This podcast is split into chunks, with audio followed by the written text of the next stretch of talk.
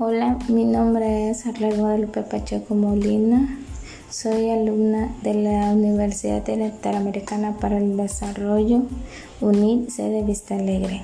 Estoy cursando el séptimo cuatrimestre de la licenciatura en Derecho. Y a continuación haré un podcast para mi actividad número 5 de la materia práctica procesal laboral en el cual les hablaré sobre el acta de comparecencia para acreditar el laudo. Bueno, para comenzar, esta acta sirve para dar fe a la parte actora de que se está llevando a cabo el laudo y que se está haciendo eh, ejecutado o realizado de forma en la que sea beneficiosa para el actor. Esto según los acuerdos que se hayan tenido durante el juicio y que, bueno, se haya sido resuelto en este laudo. Primero se iniciará el escrito mencionando a las partes que van a participar o interactuar en dicho juicio.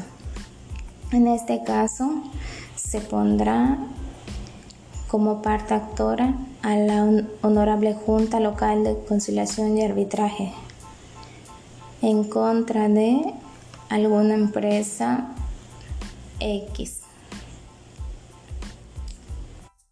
Esto tiene que ir alineado del lado derecho y debajo de ello se pondrá lo que es el número de expediente y vamos a redactar hacia quién va dirigido este, este, pues este escrito. En este caso, pues se pondrá hacia la parte actora, ya que se le hará notificación de que se hará el cumplimiento del laudo. Se le está prácticamente avisando. Comenzando por la fecha y el lugar donde se está realizando. En este caso se pondrá, por ejemplo, Mere Yucatán, pues tal fecha y tal mes. De igual forma se puede poner la hora. Después de esto se, se pondrá comparecen las partes personalmente, actor en el juicio registrado en el expediente citado al rubro por su propio derecho quien se identifica con ya sea pasaporte, INE, cédula profesional o una licencia de conducir. Un documento más que nada que avale su personalidad. Después de esto, vamos a poner solicitando sea devuelto dicho documento sea más que nada el que había sido mencionado anteriormente, acompañado de su apoderado en nombre del representante del actor. Eh, en este caso se pondría el nombre del licenciado. Em, posterior se pondrá el nombre completo del representante legal. Eh, lo siguiente es la parte de la demanda Ahí se pondrá el número del expediente y se pondrá em, pues representada por el licenciado eh, que será prácticamente su representante legal que acredita con eh, se pondrá en ese mismo espacio eh, si ya sea se identifica con Em, algún pasaporte, INE, ah, no, generalmente pues eh, se debería poner ¿no? lo que es este, eh, su cédula profesional. Después de esto se pondrá los comparecientes manifestaron que serán notificados por el laudo eh, dictado por esta junta con fecha de la misma fecha que se puso de primero, fecha, mes y año y se pondrá en este juicio y expreso la conformidad con el mismo para todos los efectos legales. En uso de la palabra, el apoderado de la demanda dijo que en este acto se vendrá a dar al punto resolutivo del laudo y a tal efecto exhibe que para que sea entregado al actor la cantidad de eh, pues más que nada la cantidad que se haya determinado durante el juicio. Por ejemplo, em, tal vez 100 mil pesos. Esta cantidad pues debe de ser eh, lo fijado por la indemnización eh, o el finiquito que se le haya otorgado al trabajador para la solución de este laudo. En este caso, pues, em, pues más que nada eh, poner a continuación lo que es em, que este pago se va a realizar por todas las prestaciones a la que se le condena la, la demanda en dicho laudo solicitando que el ciudadano em, que el ciudadano secretario eh, se pondrá el nombre completo obviamente del secretario. Este secretario deberá certificar que la cantidad le va a ser entregada al actor, quien debe firmar por su recibo y en virtud de dar cumplimiento su representada al referido laudo por carácter em, por, por más que nada por el carácter de la materia.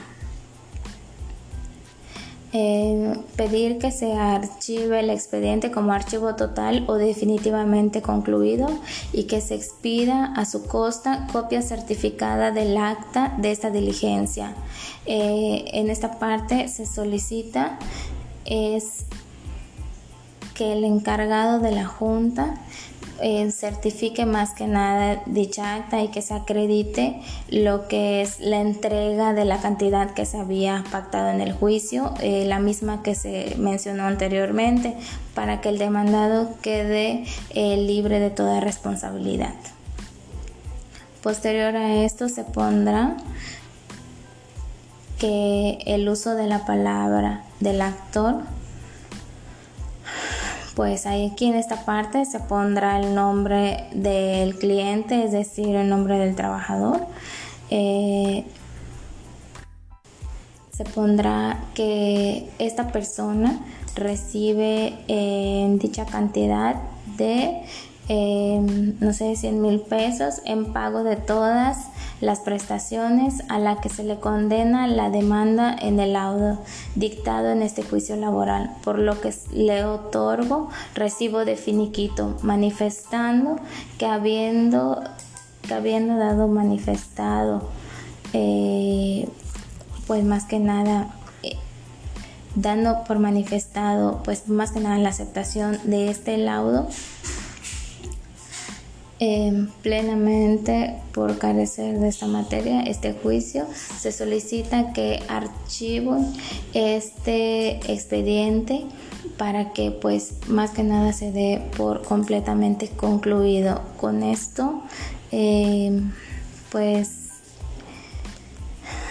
más que nada es para dar em, de conformidad de que pues la parte eh, actora ha entregado al demandado eh, lo que pues prácticamente él estaba solicitando en el juicio.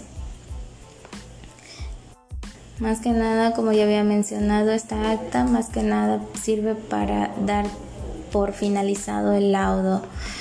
Eh, más que nada sienta que el demandado va a realizar el pago de X cantidad eh, a la persona ¿no? que se haya establecido en la junta local y pues más que nada conformidad de este y en este laudo ambas partes siempre tienen que firmar por medio de la de inconformidad, más que nada para en un futuro evitar lo que es este, pues de que no se haya recibido, más que nada cotejar eh, y respaldar eh, de que pues en sí sí hubo ese pago y en un futuro pues no solicite algún otro pago por otra cantidad o quiera pues volver a dar inicio a, todo este trámite, más que nada para dar cerrado el tema. Más que nada pues es para esto sirve para que pues no no también no se quiera abusar de solicitar alguna cantidad extra y pues ya la Junta está acreditando de que ambas partes están de acuerdo a la entrega del dinero y que ya no existe ninguna responsabilidad y pues ya se pagó lo que se debería de pagar. Y pues sería todo por mi parte. Muchísimas gracias. Espero que pues haya quedado un poquito más entendido lo que eh, se refiere la comparecencia eh, ante la Junta eh, para llevar a cabo la liquidación del laudo. Gracias.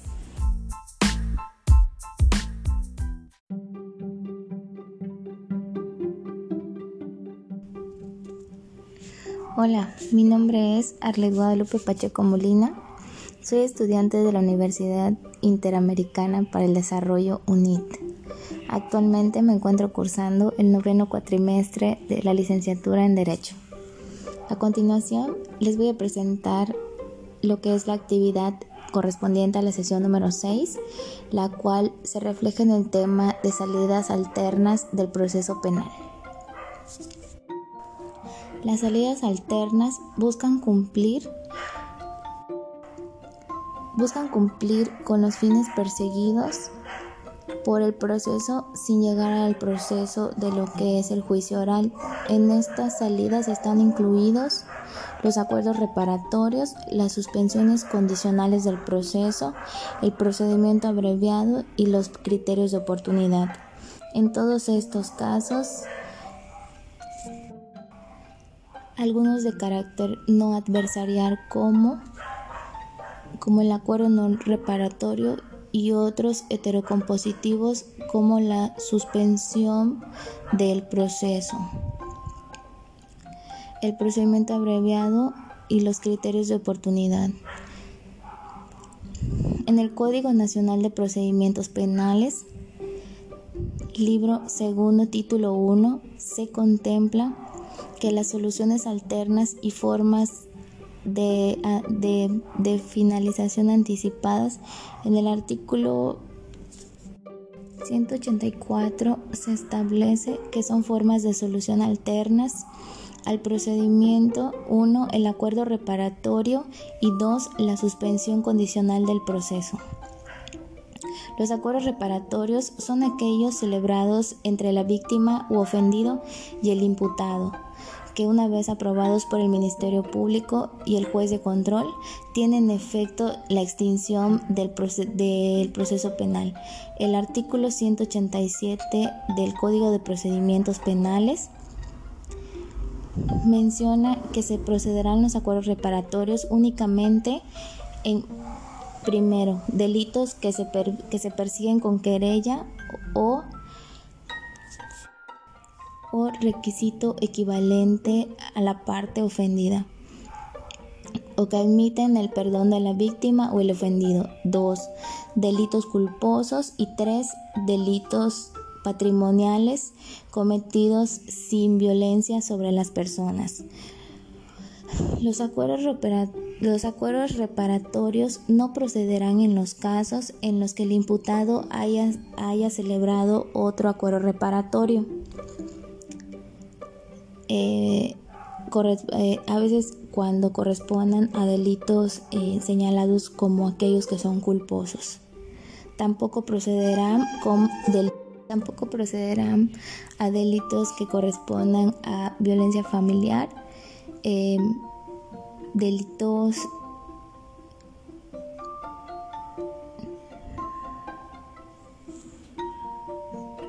homicidio doloso violación y cuando el imputado haya incumplido eh, algún acuerdo reparatorio eh, que ya se le haya asignado anteriormente, salvo si haya sido absuelto.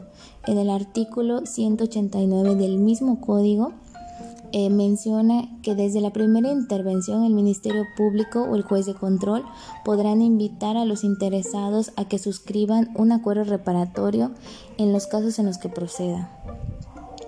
La suspensión condicional del proceso es aquel planteamiento por el cual el Ministerio Público o el imputado eh, contiene eh, o presenta un eh, acuerdo detallado sobre el pago de la reparación del daño y el sometimiento del imputado a una o varias condiciones que garanticen eh, una efectiva este pues em, reparación bien de los daños o que estén los derechos del ofendido queden a salvo y en caso de cumplirse se pueda dar este lugar a la extinción penal eh, por otra parte, en el artículo 192 menciona que